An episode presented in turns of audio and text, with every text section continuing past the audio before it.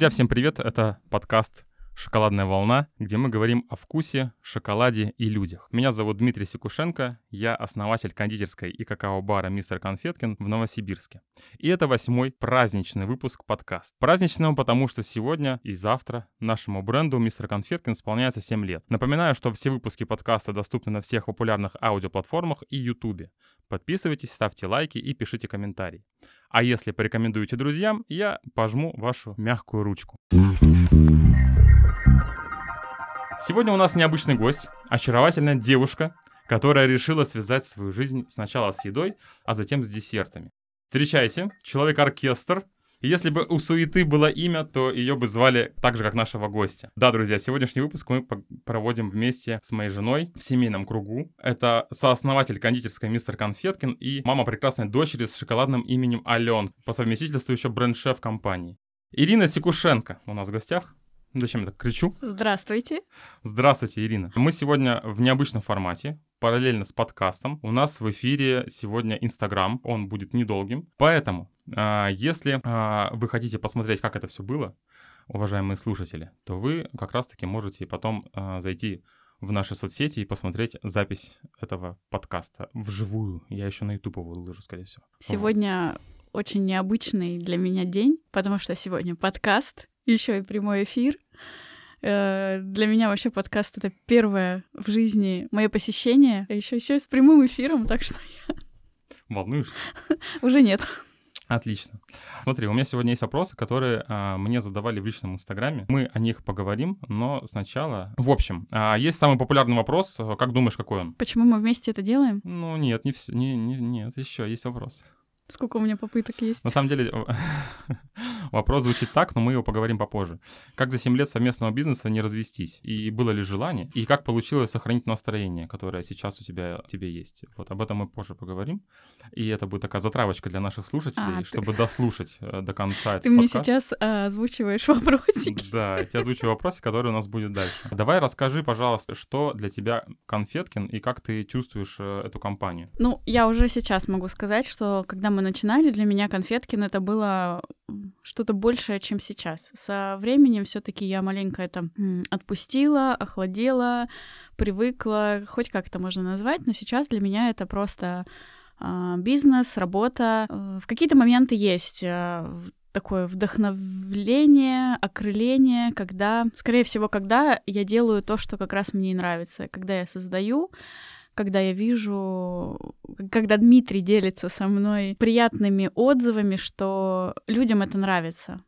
То есть одна из таких моих задач изначально, когда мы это делали, чтобы приносить больше радости и пользы другим людям, потому что я знаю, насколько это все классно, здорово, вкусно, и хотелось бы это все внести в массы. Но за столько лет э, нашей деятельности э, люди узнали, и это радует. Вот то, что сейчас тоже появляются новые люди, новые подписчики, новые, новые любители наших десертов, они все равно появляются из года в год, меня это радует но при этом это уже больше по части просто бизнес. Расскажи, а, за что ты отвечаешь в компании сейчас?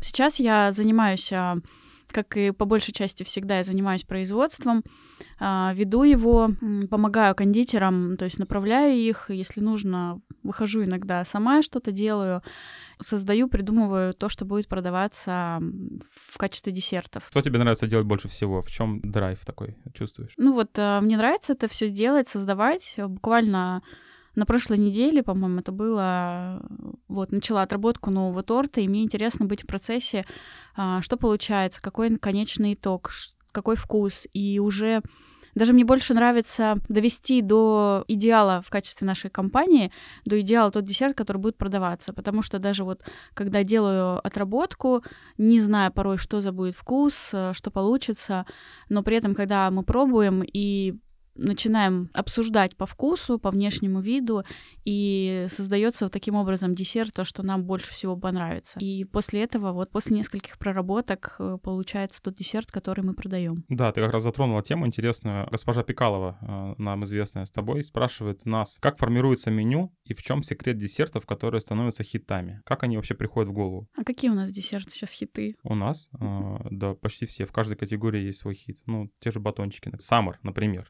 Каканути. Ну, про каждый есть история. Ну, я думаю, что здесь э, все вместе. И вкус, и консистенция, и внешний вид, все играет роль. Потому что недавно с кем-то общалась по поводу, что мне нравится, когда десерт э, замороженный. Я говорю, да, у него другая совершенно текстура будет. Ну, это какая-то одна из особенностей наших десертов в том, что а, в холодном виде у них один вкус, в замороженном другой вкус, когда он растаявший, это третий вкус. Я всегда говорю, нужно каждому пробовать и находить ту текстуру, которая больше всего понравится. Потому что мы все индивидуальные, и когда мы пробуем, мы все-таки выбираем Uh, да, для кого-то тот же как сникерс хит, а кому-то саммер больше нравится. Они похожи по составу, но при этом у них консистенция разная, пропорции продуктов разные.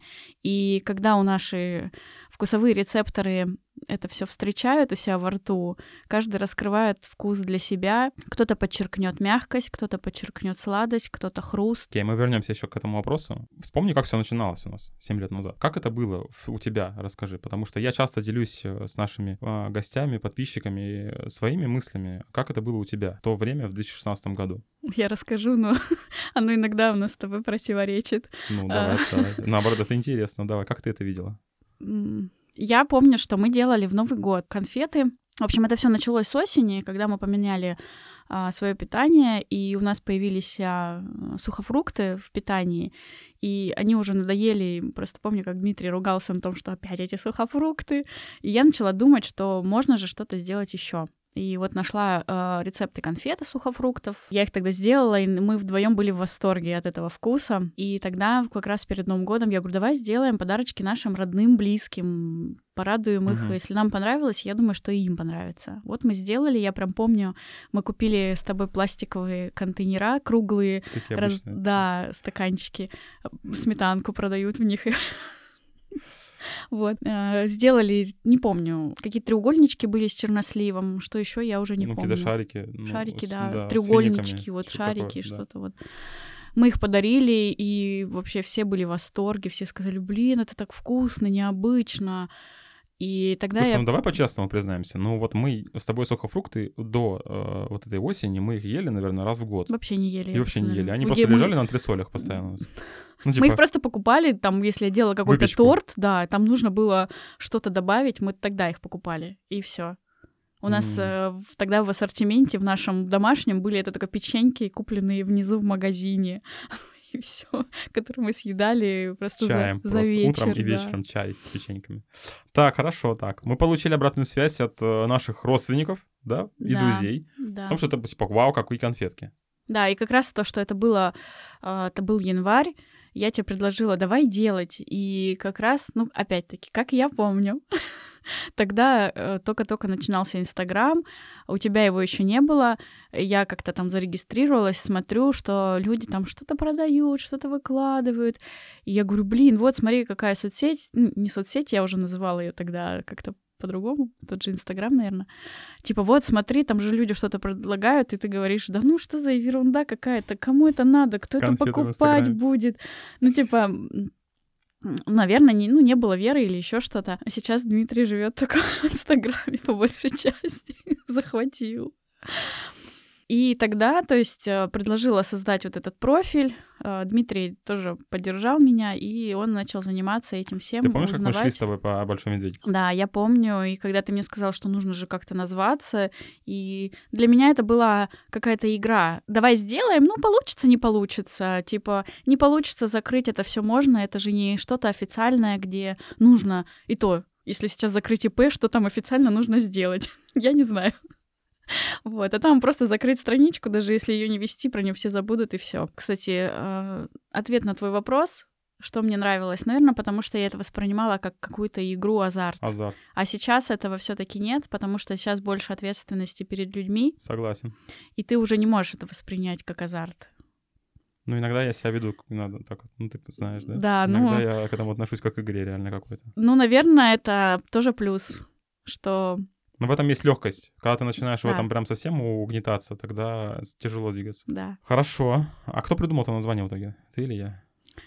Ну, мы вместе шли с я тобой помню, по сказала, большой... давай назовем миссис Конфетка. Ну, что-то да, мы перебирали что-то с конфеткой Прикинь, называлась миссис Конфетка. Это было бы очень смешно. Мы перебирали различные слова. Тогда бы ты была лицом Конфеткина. Или я. На, на Миссис пом- Конфеткина. на помаде. Возможно. Перебирали слова, что связь была в конфетах, потому что тогда было понимание, что мы будем делать только конфеты. А, не было никакого понимания, что там можно делать какие-то что-то большее. А ты помнишь, как, это, как я приходил к тебе и говорил, Ира, Да. надо сделать еще? И что? Нет. ну, типа, давай, да. у нас было тогда 5 вкусов, 5 Я- фотографий желтых на фотогра... мы, мы фотогра- Я фотографировал на пятый iPhone а, на кухне, на желтом свете, на обычном, на лампе. Обычные фотки. И я говорю, надо больше. Мы опять, вот тогда началась эта история, друзья. Который продолжается, Да. да? Что? У нас есть коробка на 6 конфет. У нас 5 конфет, нам нужно сделать, чтобы было ровный как набор. Потом появилась другая коробка, она была на 8 конфет. Вот они так А, на 10. Мы, короче, так и называем до сих пор. У нас есть коробки шестерка, десятка и там какая там еще двадцатка. Ну, это Это мы значит, между собой можем Это называть. Между собой, да. мы понимаем, про что речь. То есть это коробка, в которую влезает определенное количество конфет. И когда уже даже конфеты уже не делаем, мы помним, что это была десятка. Это коробка десятка. Ну подожди, ну ты помнишь, что у нас э, очень быстрый рост произошел? Мы, мы, наверное, к 8 марта, может, у нас было сколько конфет? Ну где-то больше 10. Нет, я этого не, Не помню. помнишь? Ну, у нас, я помню, всего было 16, но к какому, какой дате это было, я не помню. К 8 марта или дальше. Я помню, что было 16 вкусов. А ты помнишь, как Вы- я придумал название им? Да, это вообще было... Там просто историю писал на каждую конфету. Невероятно. Пряный хосе у нас был. Да. У нас был пряный хосе, это конфетка, которая была из чего? Из яблок? Яблоки, Печёные яблоки, чернослив. чернослив и пряности. Да. И я придумал, что это, короче, конфетка какого-то чувака, которого звали Хосе, который а, торговал какими-то пряностями или кокаином В Мексике в где-то. Мексике, да. Слушай, ну было прикольно же. Да, конечно. Конечно. Давай так, подожди, хорошо. А, вот у тебя, у тебя есть информация, потому что в голове я не могу этого рассказать. Как потом пошла история-то с, э, ну, расширяться меню? Мы, мы от конфет начали что-то еще делать. Почему? Э, Ну, давай, я Давай. помню, как это было. Когда ты начал уже активно это всем заниматься, что типа поперло, давай дальше. Ну, я не помню по очередности. Да. Ты ходил э, э, с брендом занимался, развитием названия, что-то еще, упаковка вот этого бренда. Куда ты ходил? Не учился, а Ходил. Э, да. Я помню, что я пошел к ребятам, у меня был знакомый диджей. Да.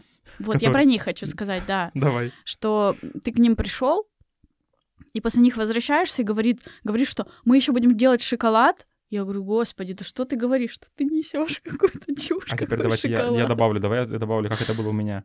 Значит, короче, я а, понял, что нашему мистеру конфетки нужен логотип, бренд, там вся остальная история.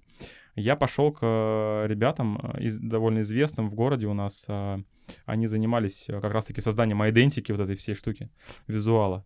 А, Мы были с ними знакомы, я пришел, говорю, пацаны, вот такая история, мы, короче, конфеты хотим делать, нам нужен бренд. А, Он сделал надпись «МР Конфеткин» и сделал, короче, на букву «К» он сделал шляпку, то есть такую, типа, знаешь, цилиндрик. И говорит, ну вот примерно так. Я говорю, ну а сколько будет стоить, типа, сделать? Он такой, 75 тысяч. Типа там логотип, шрифт и что-то еще. А чтобы вы понимали, э, когда мы только начали, запустили конфеты, у нас в Инстаграме 10 фотографий, сфотанных на iPhone 5, 75 тысяч на бренд, ну, это, конечно, была совсем беда. И самое интересное, что я оттуда выхожу, и я иду с мыслью, что вот мы уже сделали конфеты из сухофруктов, а прикольно было бы сделать полезные конфеты шоколадные. И я прям, как я помню, я шел по восходу вверх Мгм. на метро, и я тебе шел и звонил или записывал аудио.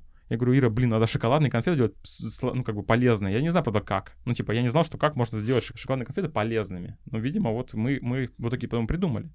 Сейчас просто уже, как это, э, возвращение к прошлому, что и тогда мы сами себе закинули вот эту удочку, что на азарт. Как шоколад может быть полезный? Для меня Вызов было бросили. Да, для меня был, не было это таким пониманием. Потом, через какое-то время, появилось а, у нас а, обучение по шоколаду. Мы купили курс.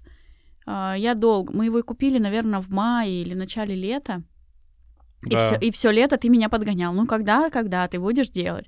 А у меня прям был вообще... Я не могла прикоснуться, потому что я не верила в то, что шоколад может быть полезным. Ну, когда ты в это не веришь, как ты можешь за это взяться? И осенью я начала делать, э, как раз там что-то темперировать, готовить как-то. И когда мы это попробовали, вау, как вкусно, как классно. Как ну, он хрустит на зубах. Слушай, мне это нравилось.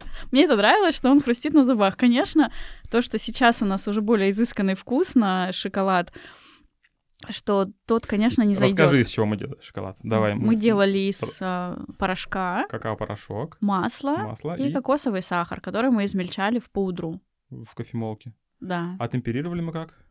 Вручную. Нет, не вручную. Это был тазик. Ну, ты помнишь, миска икеевская, металлическая. Ну, вручную же И я... вот это а, вот танцы ну, это бубном вот эти вручную, вот были. да. А я помню, когда ты купил, когда мы уже переезжали перед Новым годом а, в В цех. помещение, в цех, Мы дойдем до этого. ладно. Ага. Не, ну нет, скажи, скажи. Ну. ну что, когда ты а, увидел, как я там встаю, темперирую просто 3 килограмма шоколада, и говоришь, блин, у нас же есть камень. Я говорю, ну давай неси.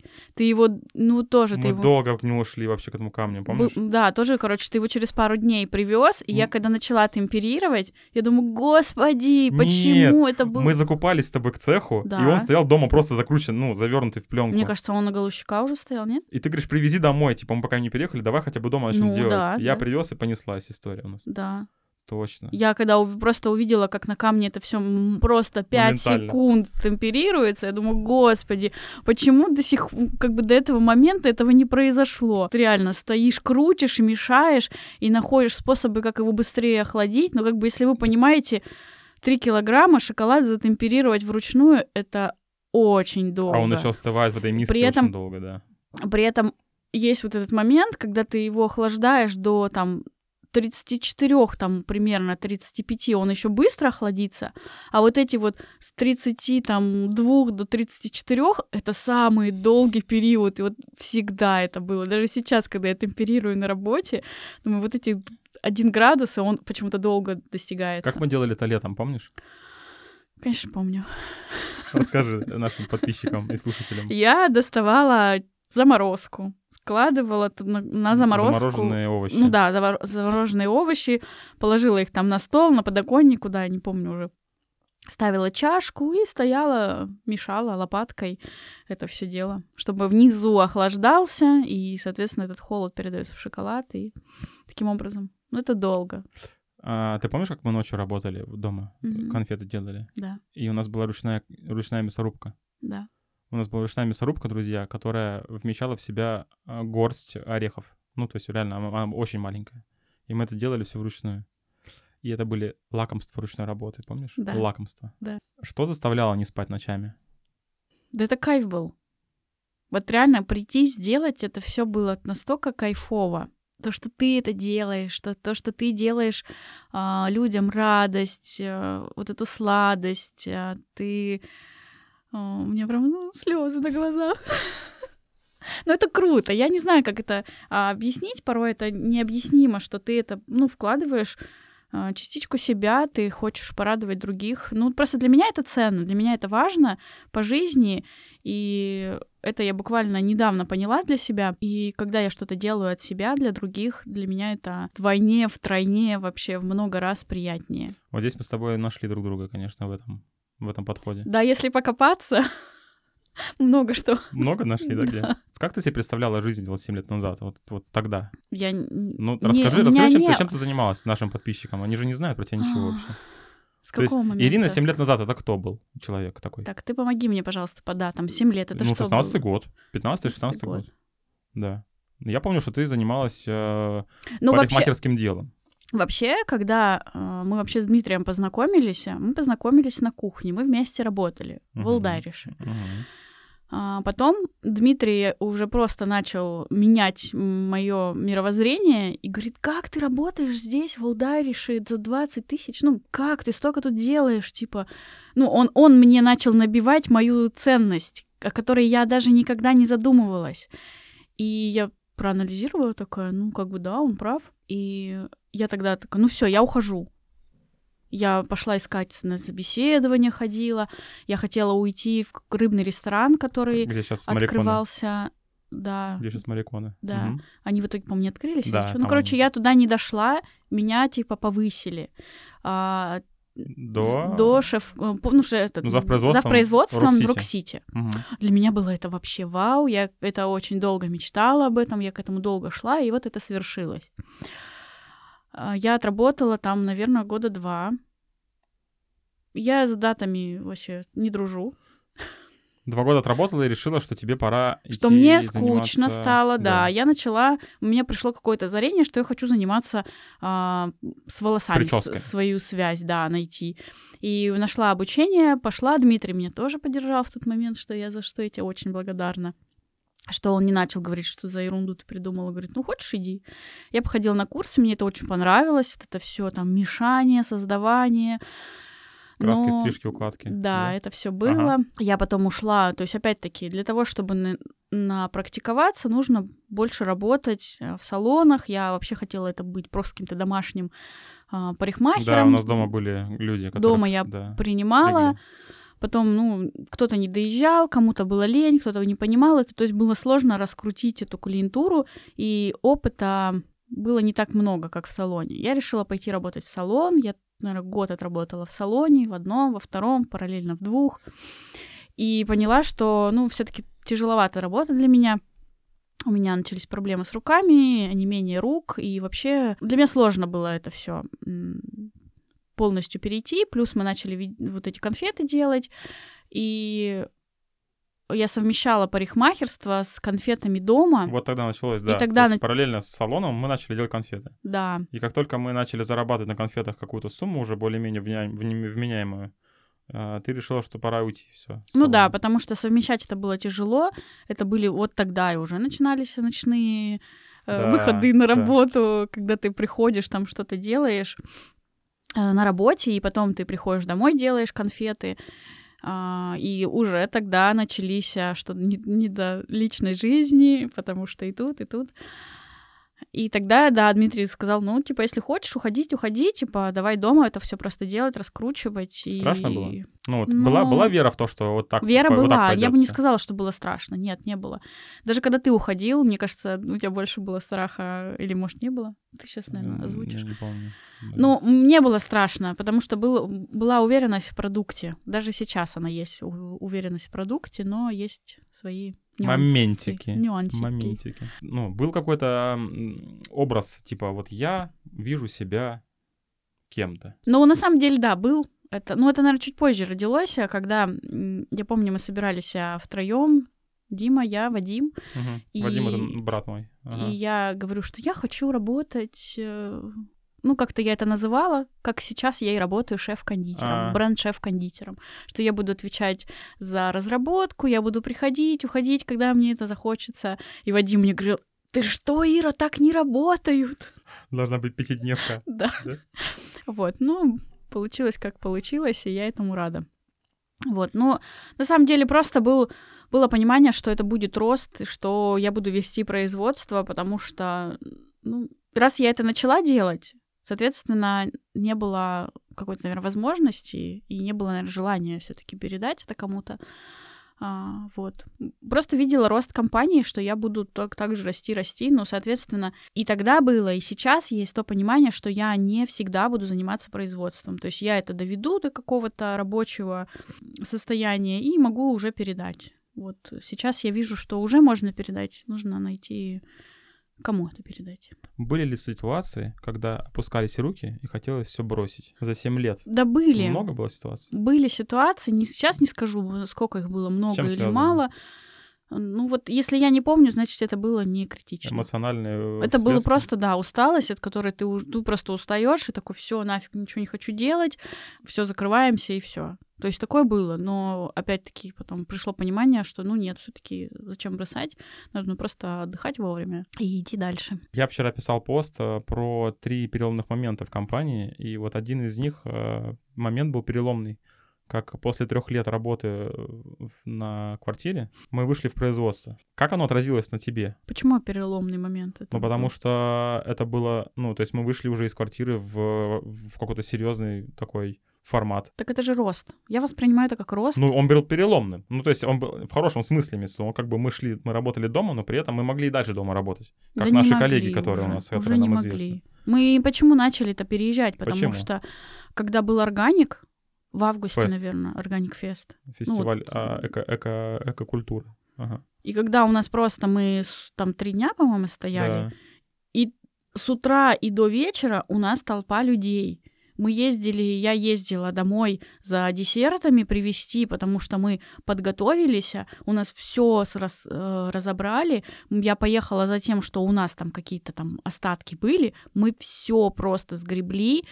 И для меня вот это уже был показатель, что надо переезжать, потому что уже тесно на кухне, что уже мне тяжело одной.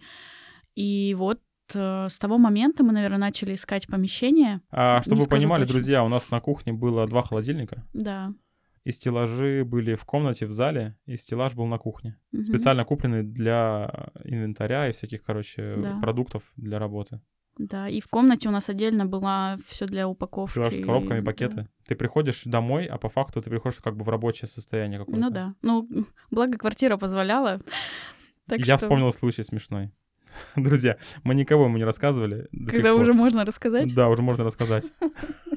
Короче, у нас, у нас была собака в то время. Мы готовили какой-то торт, а фотографировал я торт на подоконнике, чтобы было больше света, ну, как бы красивая фотка там на фотофоне. По- Поставил торт и пошел за какими-то ягодами или украшениями. Прихожу, а у меня собака пол, пол торта слезала уже. Это было так необычно. Это было два раза. Вообще, То есть меня первый, случай не на научил. Причем один раз я была, мы, у нас был какой-то семейный сбор, а, как-то так получилось, а второй раз был торт на заказ. То есть, представляете, короче, он уже торт готов, то есть надо было отправлять.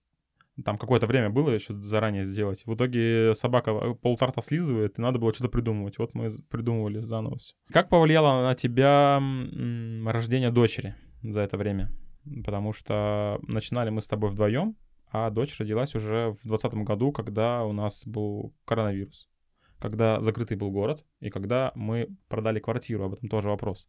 А вот как эти, как эти два момента в твоей жизни, как они повлияли на отношение к работе и вообще в целом как бы на тебя? Ну, когда я родила, я вообще была на эйфории. Ну, я думаю, наверное, это понятнее будет э, девушкам, женщинам, кто это прожил. Кто родил, кто, Кто рожал, род- тот поймет. Да, вот тут я могу сказать об этом. Так. То есть ты реально, у тебя есть какой-то дополнительный ресурс, и, наверное, я была не, не права в тот момент, что я этот ресурс потратила на работу. Я выходила с Аленой, то есть я потратила этот ресурс не на себя, не на дочь, а потратила на работу. Ну, такой я человек, который вот я по большей части, вот Дима не даст это, ну, как бы он видел меня, когда я после дома приходила на работу, у меня появляется улыбка, я вообще радостная счастливая. Вот. Это я опять-таки позже только поняла все это. И на тот момент я вот на этой эйфории все делала, я с Аленой приходила, да, был, были моменты, когда это тяжело. И вообще я сейчас это вспоминаю, когда я была на работе, Алена у нас лежала просто на картонке, и Дима записывает видос, выкладывает э, в семейный чат, вот как растет наше что-то там дитя Мгм, в этом мгм. духе. И мне стало настолько обидно за то, что я создаю такие условия для ребенка. И что мой муж это выкладывает в таком как бы стёбе. Я понимаю, это все шутка, но на тот момент мне было это настолько неприятно, что я вот какая-то там типа плохая мать. Хотя я себя так не считаю, но вот закрадываются иногда такие вот э, штуковинки. И я, ну, как бы я начинала переосмыслять, что типа что-то я делаю не так, но при этом меня это не... Я себя не гнобила этим, не не корила, ну, то есть вот так есть у нас. У нас, типа, есть бизнес, да, сейчас нужна моя помощь, потому что а, когда мне Дмитрий сказал, что у нас там просто какая-то жопа на работе, я говорю, да как так-то? И пошла смотреть, что за жопа, как можно из нее выйти. Можно на жопу посмотреть. Хорошо. Обычно я этим занимаюсь.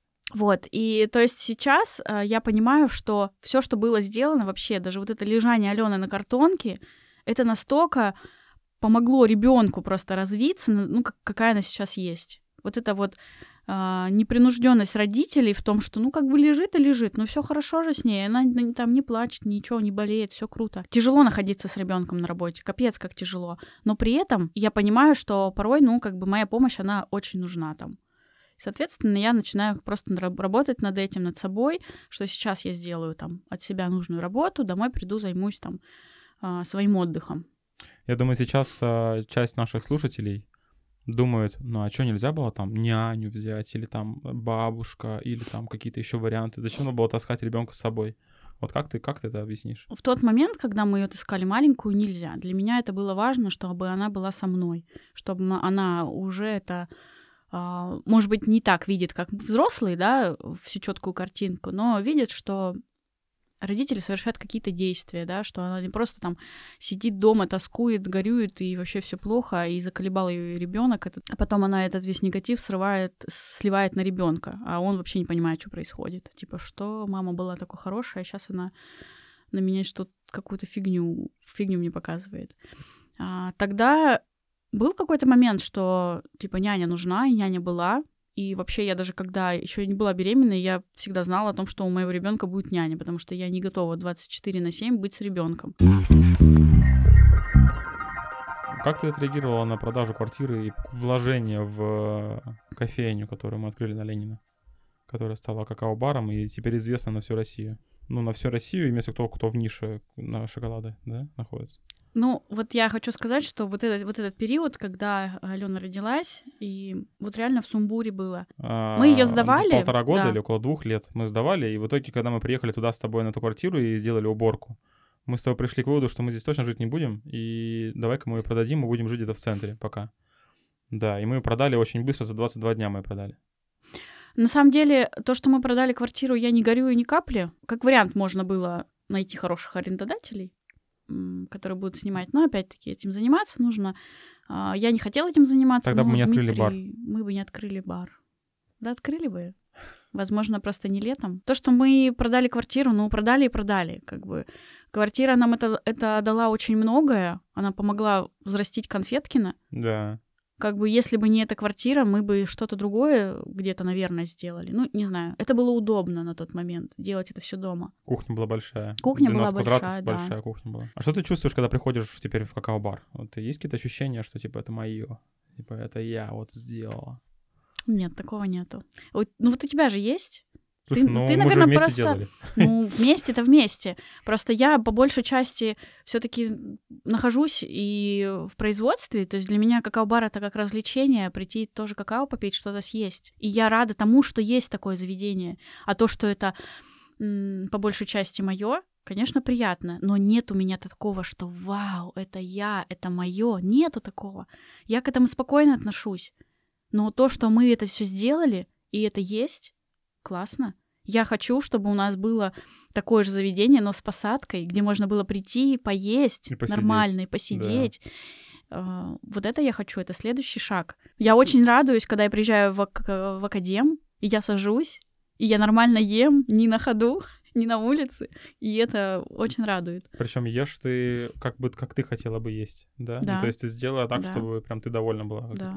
Скажи, пожалуйста, как ты настраиваешься на рабочее настроение, и, может быть, есть какие-то три совета, как быть в ресурсе? Знаешь, вот. Уже в позапрошлом году у меня пришло озарение, что я хочу изучить астрологию, и сейчас мне это помогает. Я очень много для себя открыла по поводу отдыха, по поводу своей работы, по ведению вообще себя. Ну, как бы есть, и опять-таки, есть над чем работать, но какие-то базовые моменты я для себя открыла, что я там работяжка, что, да, важно себя выдергивать из процесса и говорить, Ира, иди сходи там в туалет, иди поешь, иди отдохни. И то есть из этого работы, то есть почему я очень устала в конфеткине, потому что я прям постоянно работала, работала, работала. То есть я, блин, просто раз в день схожу в туалет, это уже кайф. А, то есть сейчас я понимаю, что как бы, да, ты иди поработай. То есть у нас был летом случай, когда я прям выходила, и по 12 часов я там фигачила. Но при этом я понимаю, я сейчас поработаю, но потом я сделаю себе качественный отдых. В этом нужно, то есть, найти для себя и порой просто отслеживать как э, вы себя чувствуете. Ну, сейчас очень много таких ресурсов, да, и, которые можно пойти себе и помочь. Та же астрология, нумерология, психологи и все прочее. То есть этим, я считаю, нужно пользоваться. Это помогает э, облегчить жизнь. А что, по-твоему, проще научить или сделать самой? Сделать самой, но научить тоже нужно.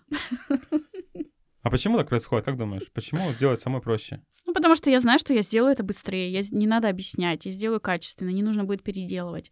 Но при этом, когда... Ну, сейчас я понимаю, что если я буду делать постоянно, мы не вырастем, я погрязну в работе, а сейчас, то есть, нужно людей учить. Откуда вообще любовь к работе с едой? После школы мама мне сказала, Ира, ну вот, типа, училище, техникум, ты всегда будешь с едой. Сытая. Сытая, с едой, типа, хорошая профессия, иди. Ну хорошо, я пошла. А, тогда было не, ну как-то не было такого понимания а, всех этих процессов, готовки, какой-то кайф от этого. Просто делала, проходила практику, и со временем меня вот это все затянуло после, то есть одна работа, другая работа, ну как бы их немного было, но все с производством. А что понравилось-то тебе? То есть ты вот пошла, мама сказала идти, ты пошла, и что понравилось? Да, я только сейчас могу сказать, что э, когда я готовлю дома, мне нравится вот этот процесс создания еды. А когда это еще и вкусная еда, и красивая, это вдвойне приятно. То есть, э, ну, не было такого, что я прям кайфовала от этого. То есть я вообще до какого-то периода жизни и желания очень осознанной жизнью. Я не понимала, что я делаю. Ну, не знаю. То есть сейчас даже приходит более глубокое понимание, чем тогда. Просто делала и делала. Делатель такой. Делатель, да. А, самый сложный десерт за все время в конфетке для себя какой был? Который мы сделали? Мгм. Или который мы так и не сделали? Который мы не сделали. Это звучит, конечно, вообще идеально вообще. Самый сложный, который мы не сделали. Если мы сделали, он больше не сложный, да? Не, на самом деле, давай из тех, кто делали, да, из тех, что делали. Не знаю. Мне, для меня классика всегда сло- сложная. С тем, что я не сталкивалась сложно. То есть ты начинаешь просто чуть больше усилий прилагать к этому, но все равно как бы делаешь С какого раза получается десерт у тебя в среднем? Сколько раз нужно отработать, чтобы ты сказала, да, вот так хорошо? два-три. А какой самый любимый десерт из меню Конфеткина? В последнее время медовик. Чем он особенный? Ну, вкусный, мягкий, нежный, неприторный. Особенно, когда он после Пост- холодильника э, постоит. После холодильника да? постоит Минут 10. в комнатной температуре, да. Прям ты его ешь, и он такой прям... а, коржик тянется за кремом, след за следующим коржиком, и ты это все себе в ротик кладешь и наслаждаешься. Сложно было убрать из меню Ма- Марс и Твекс? Наши Нет. батончики. Нет. Не сложно? Даже несмотря на то, что это были любимые батончики наших гостей. Да, я всегда за обновление. Что вот мы сейчас сделали, ну давайте еще что-нибудь сделаем. Ну, потому что это приедается, это надоедает, ну, по крайней мере, мне. Я понимаю, что есть такие люди, которые готовы там тот же самый Годами постоянно есть. есть, да. Но я люблю вот эти все обновления, и хочется...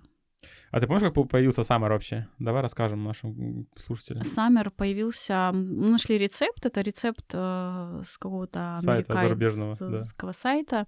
Это был огромный, по-моему, Полено такое. полен, полена такая а, десерта. Я всегда делаю десерт, отрабатываю, как вот его написано, я так и делаю, чтобы вообще понять, что хотел передать этим рецептом Автор. автор.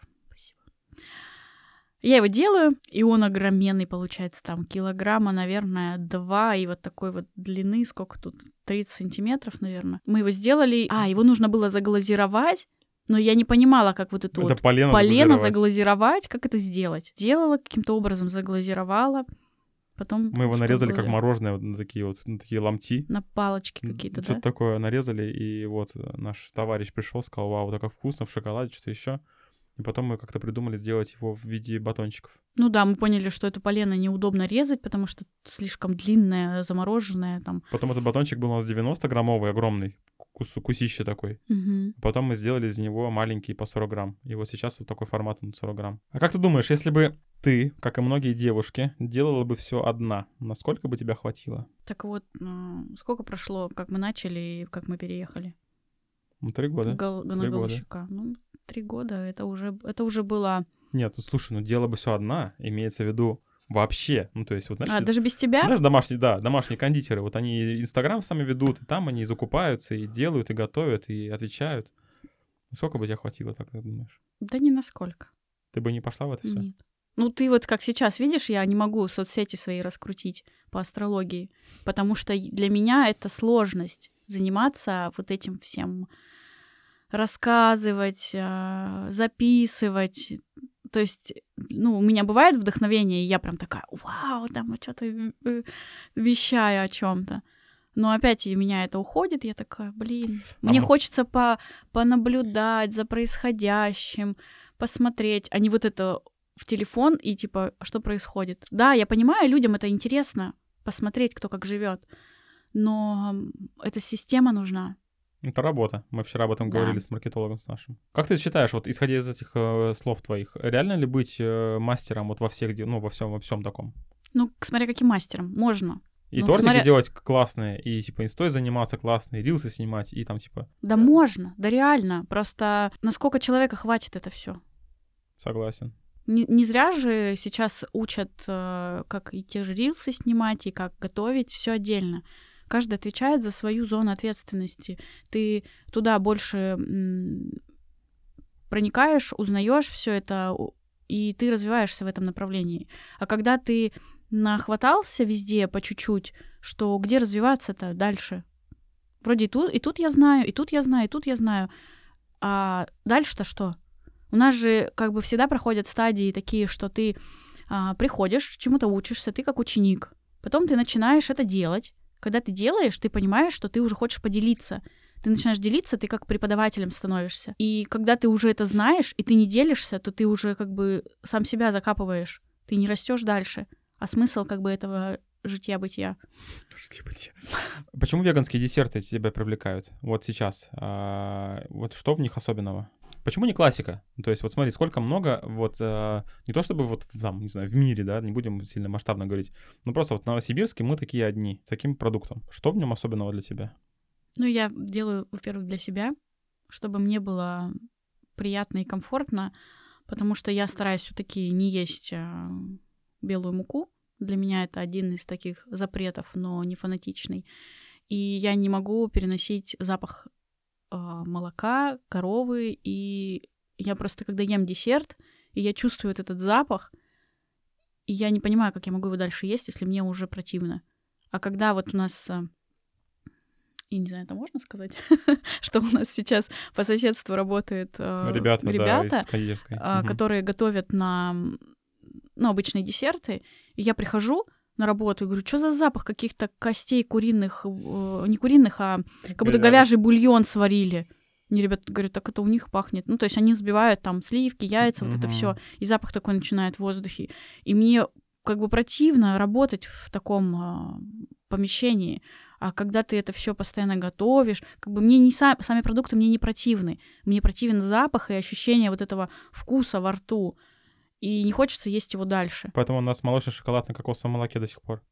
Угу. Да? Ну, да. Не, ну мы с тобой ели где-то молочный, ты говоришь, мне коровой пахнет. Ну, я не помню, но, наверное, да. Ну, вот я прям запомнил такую штуку. Я сейчас сказал, что я так буду а, объяснять, почему у нас такой шоколад на кокосовом молоке, потому что у меня у жены а, вот такая история с коровьим молоком, что он не пахнет коровой, поэтому мы его не используем. Причем был такой период, когда, ну, я ела всю молочку, все нормально было. А вот тоже недавно я прям поняла, что я ем, и я прям чувствую этот запах. Я вот тут кашу варила дома. И Деток вот кормила. Деток кормила, да. Доченьку и муженька. И вот эта пенка, которая собирается, и вот этот запах, фу, так противно. Короче, мне вот не хочется связывать свое, свое дело с с такими продуктами. В линейке веганских десертов есть э, такие продукты, которые ты, ты бы хотела запустить у нас еще? Ну, в процессе сейчас один из. Что это? Торт, который будет не только на кешью креме. Угу. Есть, э, ну, то есть хочется классику э, веганскую. Вот, это я уже в процессе этого. Для чего мы готовим веганские десерты, как ты думаешь? Ты же не веган, и я не веган для того, чтобы выделяться, что мы можем, мы, мы показываем тем, что может быть вкусно в другой продукт, ну то есть не классика, угу. не там яйца, молоко и все такое прочее, может быть вкусным, классным, красивым, стабильным, достойным. Часто рассказываю, что мне просто неинтересно создавать то же самое, что у других. Вот здесь мы с тобой нашли, опять же, точку соприкосновения.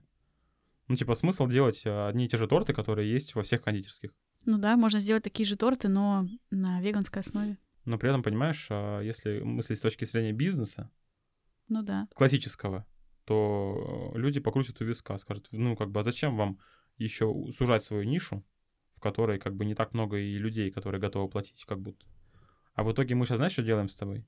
Мы сейчас берем эту нишу и транслируем ее на обычную, ну как бы на общий, общий рынок и говорим, что так для вас тоже эти десерты подойдут. То есть вы не должны быть веганами, или там вы не должны отказаться от белого сахара, или там яиц, или там а, молока, чтобы поесть наши десерты. То есть вы даже можете просто есть обычную классику, но если вы хотите что-то тоже новое, испытать ощущения, то, пожалуйста, наши десерты для вас. А мы начинали с тобой как раз-таки в смысле, что вам надо быть веганами для да, этого. Да, И ну, мы потому что мы сами, немножко. Мы вот. сами переходи, проходили этот путь. Да, мы проходили. Если фотки наши найти старые с тобой, там... Вообще страх. Страшно, Страшно. смотреть. Я, я видела недавно. Если начать все заново, что бы ты изменила и что бы ты оставила как есть? Я бы сразу наняла персонал. Чтобы дома работали? Ну, хоть и дома, но у нас же тогда так и работали. ходила девочка. Ходила да? девочка. Да. Ну, я бы уже просто рассматривала это как не просто какие-то там посиделочки, там одну подружку позвать, другую позвать, а это прям, ну, воспринималось бы как Ты же работа. понимаешь, то что мы, это- мы с тобой не брали девочку, потому что просто мы не, нечем было делиться. Ну, то есть не было столько денег, чтобы можно было еще закрывать э, зарплату девочки. То есть мы были, мы, мы сами себя занимали таким образом. Ну, я не могу сейчас это сказать, потому что я не... Не, ну я тебя понял, хорошо. А М. что, еще что, что-нибудь ты изменила бы вот за 7 лет? Что, что вот, на твой взгляд? Да зачем менять? Зачем Все менять? было хорошо? Все есть как есть. Просто не нужно совершать таких же ошибок дальше. Если... Ну, видишь, эти ошибки нас привели сюда теперь, Ну да. на подкаст. Как минимум. Окей, а самое сложное решение за 7 лет какое было, на твой взгляд? Самое сложное, наверное, это все-таки найти баланс в отношениях друг с другом. Не, не разосраться, не разругаться, не вот мы разойтись. подошли к этому И вопросу, да. Были моменты, когда уже говорил, все, давай разводиться, были не раз. Но при этом, опять-таки, благодаря Дмитрию, который с головой на плечах, а не а не они я с эмоциями, да. Все это воспринимал, все это проглатывал, воспринимал, в себя впитывал и отходил, и я отходила, и все потом налаживали. Самое главное — уметь договариваться друг с другом и разговаривать. Слушай, ну вот все эти советы про не стройте бизнес там с семьей или там с женой и так далее, насколько они в твоем, на твой взгляд вообще, насколько они корректны? Ну, типа, все-таки не строй или можно строить, но при этом как-то вот... Можно строить. Можно строить, но не каждый сможет построить. Но я могу сказать, что мне сложно иногда, э, даже не иногда, а частенько сложно в том, что в твоей роли как, ну, как бы, как сотрудника а, мне, мне нужно дать тебе какую-то обратную связь, либо мне нужно дать тебе а, условно какую-то критику за твою работу. Но я понимаю, что мне потом с тобой вечером ехать домой, и я такой думаю, а как бы это сделать более прям, ну, мягко, чтобы, типа, себе потом еще не испортить жизнь вечером. Ну, я Но при всё- этом иногда хочется дать э, конкретных э, ну, указаний, типа, что не так и что надо сделать, и чем я недоволен и так далее. То есть здесь мастерство коммуникации капец надо прокачивать, чтобы ты все это минное поле обошел, и чтобы ты еще вечером приехал и смог как-то еще вечер провести совместно. Ну, ты же молодец. Ты, делай, ты двигаешься в верном направлении. Продолжай делать так же. Нет, я хочу сказать о том, что для меня всегда было а, вот это построение бизнеса. Нас вообще-то трое из семьи, кто в бизнесе. Да. И я всегда ребятам говорила, ребят, мы здесь не муж с женой, не родственники, мы здесь партнеры в первую очередь. И то есть, когда а, я с- общаюсь с ними, я всегда говорю как с людьми. То есть с Дмитрием не как с а, мужем, с Вадимом не как с родственником. Не знаю, как Сватом, братом. с сватом братом. То есть я разговариваю как с партнерами, которым, с которыми строим бизнес. Если бы я уходила в свои эмоции и говорила, что, блин, Димочка, ну я же твоя жена, ну давай сделаем как я. Давай ее уберем. Ну а давай да ее что возьмем. это такое вообще? Мы мне кажется, сразу бы и закрылись, если бы еще и Дмитрий делал, как я говорю. Так что здесь нужно понимать, что, что вы хотите. Вы хотите поиграть на, на струнках, э, как на человеке, либо вы хотите построить что-то. Это тяжело, да, это, это очень тяжело. Когда ты понимаешь, что даже сейчас есть такое, все-таки вот эта субординация с а, работниками, ну, как бы у тебя есть, ты ее понимаешь, ты ее выстраиваешь, а со мной есть а, какие-то невгласные такие, что типа а, какие-то шуточки, какие-то высказывания, которые, ну, как бы я понимаю, что ты по части это делаешь, что, ну, как бы я пойму, я стерплю, но не всегда это вот нужно в моменте говорить. Какими яркими достижениями ты гордишься? Личными и компаниями. Да я вообще горжусь тем, что у нас это все есть, что мы это все не бросили и сделали, потому что были моменты, когда, ну, не то, что ты там... м, Я не помню таких моментов, что мы прям говорили, что мы будем закрываться, но при этом мы, скажем так, на плаву мы делаем, мы существуем, и то, что мы все это сделали, для меня уже сейчас какое-то такое сознание, что, блин, 7 лет, так это вот еще 3 будет 10, как будто такой прям рубеж огромный. И не каждый бизнес может на столько прожить и дойти вообще до этого. Кто-то там открывается, год-два отработал, закрывается. А мы все-таки идем, идем, то есть каким иногда очень маленькими шажками, но мы идем. То, что мы открыли заведение, второе, и то есть в планах еще открывать и делать, двигаться дальше. Это классно. То, что для меня лично, ну, я э, сейчас расту как, как личность. Мне сейчас э, сотрудники показывают все мои слабые стороны, над которыми я работаю. То есть тогда я все время работала одна, и ну как-то ты работаешь один сам, сам по себе и делаешь как хочешь, как нужно, как вообще тебе захочется. А сейчас это вот, да, нужно уметь коммуницировать с людьми и находить определенные слова, определенные действия.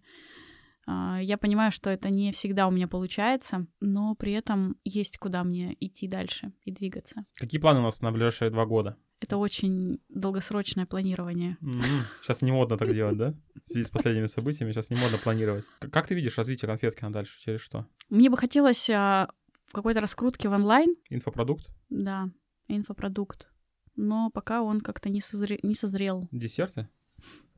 Слушай, ну десерты, конечно, хочется отправлять. Нет, а. десерты в плане онлайн-десерты пока э, учить, готовить? Да, на самом деле мы сейчас в таком э, периоде, что можно учить, как, как вести бизнес, как открыть бизнес, что типа сделать, не сделать. То есть э, кто только начинает, я думаю, это будет важно узнать. Не каждый может, это, может этими знаниями воспользоваться, но это можно сделать. Также, ну, также учить, да, можно учить. То есть сделать такой курс, как э, вырасти из квартиры в производство, да? Да. Что, как надо, какие шаги делать, чтобы быстрее прийти к результату? Да, мы же хотели, мы же делали это, но тогда, наверное, это было мало опыта, наверное, когда мы э, создавали тот курс. Сейчас, возможно, есть больше, больше понимания этого процесса. Тот курс был именно подготовлен, именно чтобы обучить. Э, тогда был тренд вообще на онлайн-школу, он только начался. И мы решили быстро залететь в него. Ну и там, наверное, был больше всего про десерты научить. Про десерты, да. Там... Он, он есть на сайте, друзья, у нас mrconfetkin.ru. В разделе обучения есть э, видеокурс а, от 18 года и от 2020 года. Первый курс мы снимали с Ириной, второй курс я снимал уже один а, для моего партнера. Ну и как раз я оставил эти видео себе. Соответственно, у нас есть два видеокурса. То есть можно научиться делать наши хитовые десерты у себя на кухне, либо для своего производства. Но мало, кстати, кто этим пользуется. Ну и как бы и ладно. Видимо, не для всех понятно. Mm-hmm. Как вот жить в смысле, что мы не для всех понятны? Типа это нормально? Да. Что мы не попса? Вообще прекрасно. Я очень это воспринимаю, что вообще люди все разные. Что мы не можем понять каждого. И тут то же самое, не каждый поймет это десерт, не каждый это все воспримет. Если ты... Для меня это как ты... Если ты понимаешь, что это десерт, то ты на верном пути, ты пойдешь дальше, ты будешь развиваться, ты будешь расти, и ты будешь глубже копать. А, я думаю, что это, ну, не то, что это такой же путь, как у нас будет, что мы начина- начинали узнавать, что там тот или иной продукт не очень полезен или там вреден, и постепенно, постепенно ты вот с так- такими шагами начинаешь расти. Кто-то тоже сталкивается с десертами и думает, о, почему не сахар не использует, и начинает гуглить. А после, как он загуглил, почему нельзя есть сахар, у него еще какая-нибудь информация вылазит. Потом какой-нибудь там преподаватель, коуч начинает говорить про, не знаю, там, про общение с людьми, как нужно грамотно общаться. Ну, то есть здесь комплексный такой подход. И образ жизни менять, и питание менять, и мысли в голове пора менять. А что ты хочешь пожелать Конфеткину на его день Конфеткин. рождения очередной? Поскорее открыть место с посадкой. Чтобы уже можно было приехать, сесть и сесть и посидеть. Посидеть, да? поесть, То да. есть если наш, у наших э, слушателей поработать красиво. есть свободные 5-7 миллионов, напишите нам, мы с удовольствием э, откроем заведение с посадкой, ну и, соответственно, сделаем этот мир еще, наш город. Наш город, наш, да. Э, местами серый город, еще ярче, еще вкуснее. А я еще хотел добавить, что мы сейчас с тобой меняем э, наш э, путь немного. Если ты помнишь, о чем я говорю, это про новую культуру шоколада. То, чем мы занимаемся с тобой два года, э, сейчас становится так не, ну, немного актуальнее. А мы сейчас э, уже два года занимаемся тем, что мы сделали какао-бар, который в России является вообще единственной концепцией, которая на сегодня вообще есть то есть есть какие-то похожие проекты, есть кофейни с шоколадным меню, но именно формат какао-бар, в котором больше 15 видов напитков шоколадных, Ну, я такого еще не видел, по крайней мере. Поэтому, если он есть, то, конечно, я буду рад узнать, где он есть. Но вообще, как бы я считаю, что мы сделали его первыми в таком формате. И я чувствую, что мы немного э, опережаем спрос на такой продукт, но при этом э, коллективно все, кома- все, все наши команды, и мы э, эту культуру развиваем. Вот, через дегустации, через э, мастер-классы, через э, наши десерты, которые готовятся в шоколаде, и через, через наши напитки, которые мы готовим на шоколаде. Что ты скажешь про вообще про эту культуру в плане, как ты ее понимаешь и насколько тебе э, близка эта тема, насколько ты вообще готова дальше ее развивать через э, свои продукты? Вообще я не особо любитель шоколада. Мне нравится этот э, продукт, но я, допустим, предпочту что-то другое выбрать, не, допустим, там шоколадную плитку съесть. Но вообще, если вот так отстраниться от этого, очень классно, что вообще из какао мы создали что-то большее. Потому что раньше это было просто какао и горячий шоколад. Погуще и пожиже. Отличие два. Вам покуще, пожиже. Ага, так. А сейчас, когда к нам приходишь, там просто шоколад такой, другой. Вкус у одного там я сильно, не сильна в вкусовых профилях. Это... Больше ко мне. Да, Дмитрий больше скажет. И при этом, когда ты еще тебе какой-то крафт делают, апельсиновый, малиновый, там, лавандовый или еще какой-то, то есть это прям огромное разнообразие и интересный продукт, интересный вкус и вкусный. Вот мы с тобой заходили, пробовали да. два напитка, которые завтра будут. Да. Э, завтра будут у нас какао с лавандой, какао фундук и апельсин. И классно, что они очень приятные. Не приторные, не сильно там шоколадные или молочные. Ванилью. Не пахнут ванилью. Даже если там коровье молоко, оно не пахнет коровой. Кстати, да, его да. можно пить. Да. Ты же и... понимаешь, знаешь, как интересный момент, что мы с тобой э, в, 17, в 16 году, когда я тебя подпинывал сделать этот шоколад, который хрустит на зубах из какао-масла и какао-порошка, что было, конечно, вообще просто... Я помню эти разговоры, когда мы ехали в машине, Ира говорит, я хочу продавать эту плитку за 500 рублей. Я говорю, что прикалываешься? там себестоимость 60 рублей. Ну, там, по нашим ценам тем мы покупали с тобой все по розничным ценам в основном. Я говорю, ну такой шоколад за 500 рублей. Да. Потом мы начали делать упаковку. Мы сделали упаковку по плитки. У нас была плитка с... Э, мы, мы работали тогда еще шоколад, мы добавляли эфирные масла. Это была наша фишечка. Да. Эфирные масла. То есть было масло апельсина, масло а, мяты и какое еще было масло? Да много было. Корицы, лимон, да, корица. корица. Лимон. И тогда, вот тогда была такая любовь к шоколаду? По-моему, я не помню, что у меня была такая любовь к шоколаду. У тебя? Да. Знаешь, когда она появилась? Когда ко мне пришел наш э, гость и говорит, а давайте вам сделаем производство и будем продавать шоколад, типа там, по России. Я говорю, о, круто, давай, конечно, будем продавать. Но чтобы вы понимали, друзья, да, то есть, когда ты готовишь дома там 40 а, плиток в месяц, там, если, если не меньше, а, а потом ты... Он тебе предлагает масштабирование. Конечно, давай. В итоге он говорит, ну, надо вот это посчитать, это посчитать, что там, что там нужно по вложениям. Я говорю, вообще для начала, для, для начала надо научиться готовить шоколад нормально. Он говорит, ну хорошо, типа, как, узнавай пока как. Я узнаю, я нашел курсы на Ютубе. Я прихожу, говорю, ну вот, надо, чтобы полететь, надо 50. Он такой, ну я тебе не могу дать 50, ты же, ну как бы мы с тобой еще никто. Давай, говорит, как зам, займ оформлю. Я говорю, нет, как займ мне не надо. Я взял в итоге у брата и полетел научиться. И все. И вот я приехал с глазами этого... горящими. После этого у тебя появилась любовь к шоколаду? Я понял, что это продукт, который вообще не реализован никак еще в, в Сибири, а, и в этом, на этом можно построить, э, ну, как бы компанию. И, пост- и вот с того года, с 18 года это было, мы двигаемся в сторону того, что у нас э, лидируют сейчас батончики в шоколаде. У нас появился меланжор, который как раз-таки дел- создает шоколад э, от какао-бобов, и это совсем другой вкус. И люди это просто почувствовали в тот момент, когда мы открыли свою точку на Ленина. И мы начали получать с тобой тысячу там сторис, эти сотни сторис, что самый лучший какао в городе. Но мы вообще с тобой не думали делать какао там. Ну, то есть мы просто поставили, как все это делают сейчас.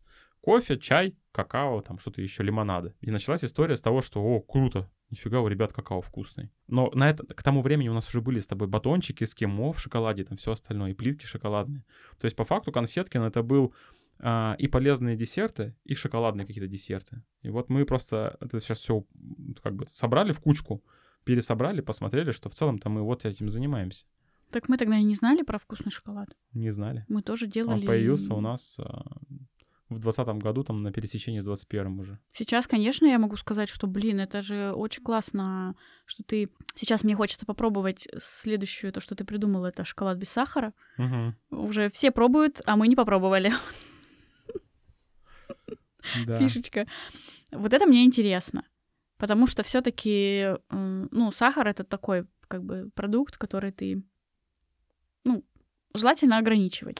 Ты представляешь, сколько людей вообще, а, ну, у, у скольких людей есть потребность в продуктах без сахара? И они как бы находятся в каком-то спящем режиме, мы на них просто не фокусируемся. То есть, ну, они есть, но они такие где-то сидят, ждут. Тут, знаешь, возможно, что с- играет, что когда люди видят, что продукт без сахара, но они смотрят в составе какой-нибудь там стевию, мальтитол, э, эритрит, э, и они такие, ну вот же тут сахар есть, типа, что это за вранье? А когда мы за- заявляем о том, что там реально нет сахара, ну, значит, там не- нет Это становится сахара. интересным, да? Да, да. Очень важно сейчас, а, мы собрали больше 40 заказов за сутки на такой шоколад. Это для меня было вообще откровением. Я не ожидал, что вот, вот так можно У сделать. меня, знаешь, кстати, что я хотела сделать? Когда мы это все собирали, я думаю, так, надо мне что же написать, чтобы на меня тоже заказ оформили, а то я так не попробую. Все раздадим опять, да? Ты еще понимаешь, какое доверие к, к- нам самим, что мы даже не попробовали, сразу отправляем людям, что мы уже знаем на этапе создания, Что это что будет это будет круто и вкусно. Я думаю, что большинство наших десертов так и родились. Что мы попробовали, такие, ну, вроде да, прикольно. И как только мы видим, что люди берут... Так это такая же история с лаймом была. И это вообще... Я вот недавно писал пост вот этот про, про переломные моменты. Я вспомнил, как была с лаймом история. Я пришел, мы с тобой занимались им дома, это был 17-й год. Я пришел в э, экомаркет Лайм на какое-то собрание там э, с ребятами, на какую-то лекцию. После этого мы, значит, сидим, и я говорю, вот у меня есть десерты. Она говорит, ой, твои десерты, они там дорогие, ну приноси, посмотрим, попробуем. Я принес ей посмотреть, она говорит, слушай, ну вроде как ничего, но типа это дорого. И у тебя ИПшки еще нет, и у тебя счета там нет расчетного. Ну, короче, что-то какая-то. Спустя какое-то время мы сделаем снова еще раз такое же собрание, называется ЗОЖ ложь. Помнишь такое? Да, да. ЗОЖ ложь. Это была серия лекций от разных спикеров на, на тему экологичного образа жизни на базе этого экомаркета. А, И потом мне Елена, которая занималась Мгм. тогда управляющей, она говорит, «Э, Дмитрий, да привези ко мне десертов. Тут у меня появились люди, которые прям спрашивают, а у вас конфеткин продается или нет? То есть получается, что вот за какой-то короткий промежуток времени мы сами, как бы, нас люди захотели сами уже по- по- получить в этом маркете. И в итоге ты помнишь, что через год, когда мы открыли производство в 2019 году, мы в июне им отгрузили на 160 тысяч рублей. Только в ВК-маркет. Мы возили с тобой каждые два дня. Просто вот день отвезли, день проходит, Мгм. еще раз везем. И заказы были по два, по две синих сумки киевских. А Он мне говорит, это что, э, этот, э, Сергей Алексеевич мне говорил, Дима, у меня, говорит, э, колбаса так не продавалась никогда, веганская, как твои десерты. Это, типа, вообще невероятно. В это время Ну, это- Дмитрий, в это время Дмитрий в своем инстаграме, эко-маркет лайме, десерты в лайме, десерты в лайме. Я просто там, я их вообще, ну, мне кажется, я им народу привел просто. Зато потом, когда открыли свою точку, он мне говорит, а что ты там, типа, не пиаришь? Я говорю, а, ну, уже не надо. Я уже все, спасибо. У меня уже своя точка. Так мы и точку с тобой открыли, потому что нужно было уже и- иметь контроль, иметь Контроль за качеством и за внешним за видом. продажей, Да. за то, как это продают, как это презентуют. У них меняются продавцы. Я вообще не представляю, как они рассказывали про десерты. Одна говорит, что они полезные, другая говорит, что они там такие, третья говорит, что такие. А как в итоге-то? Людям нравится, не нравится, что спрашивают? Нужна была своя точка. Вот мы сделали свою точку. Но мы не думали, что это будет какао-бар в итоге потом. Это была точка мистера Конфеткина в итоге. Все шло своим путем, что мы сначала начали продавать десерты, а потом уже, ну, нужно же ассортимент напитков расширить. А ты понимаешь, что люди думают, что для того, чтобы этим заниматься, вот как мы это сделали, надо быть кондитером? Вот Нет, надо быть кондитером? нет, Ты же не кондитер. нет. Я Мне техно- кажется, технолог общественного Мне питания. кажется, у кого-то сломалась голова, типа, знаешь, типа, как, как понять? Ну, то есть вы же кондитерская, кондитерская, а вы кондитер? Нет. Я постригала людей два года. Я раньше я стригла волосы, а теперь деньги стригу. Просто всегда можно всему научиться. Нужно только желание. И иногда, и на данный момент чуть больше времени. А, я считаю, что это был классный выпуск, на самом деле. Я давно ждал Ирину у себя в гостях, и я надеюсь, что сегодняшний выпуск... У нас получилось э, рассказать чуть больше про историю э, мистера Конфеткина. Э, Получилось познакомить вас с бренд-шефом нашей компании. Я напомню, что это был подкаст «Шоколадная волна», где мы говорим о вкусе, шоколаде и людях. Меня зовут Дмитрий Сикушенко, и это был восьмой праздничный выпуск. Ирина, спасибо тебе большое. Скажу тебе, что мы сейчас пишем историю, потому что это остается вот в аудиоформате или видеоформате. И к этому можно будет вернуться спустя время и узнать, э, что же было в 7 лет Конфеткина. Да. Вот. А я благодарю тебя за твои эмоции, за твои откровения, которые ты сегодня с нами поделилась. Напомню, что все выпуски подкаста доступны на всех а, популярных аудиоплатформах и Ютубе. Подписывайтесь, ставьте лайки и пишите комментарии. Ссылки на наши соцсети и аудиоплатформы в описании. Тайм-коды я оставлю в комментариях. Слушайте и ешьте вкусный шоколад. Пока. Пока.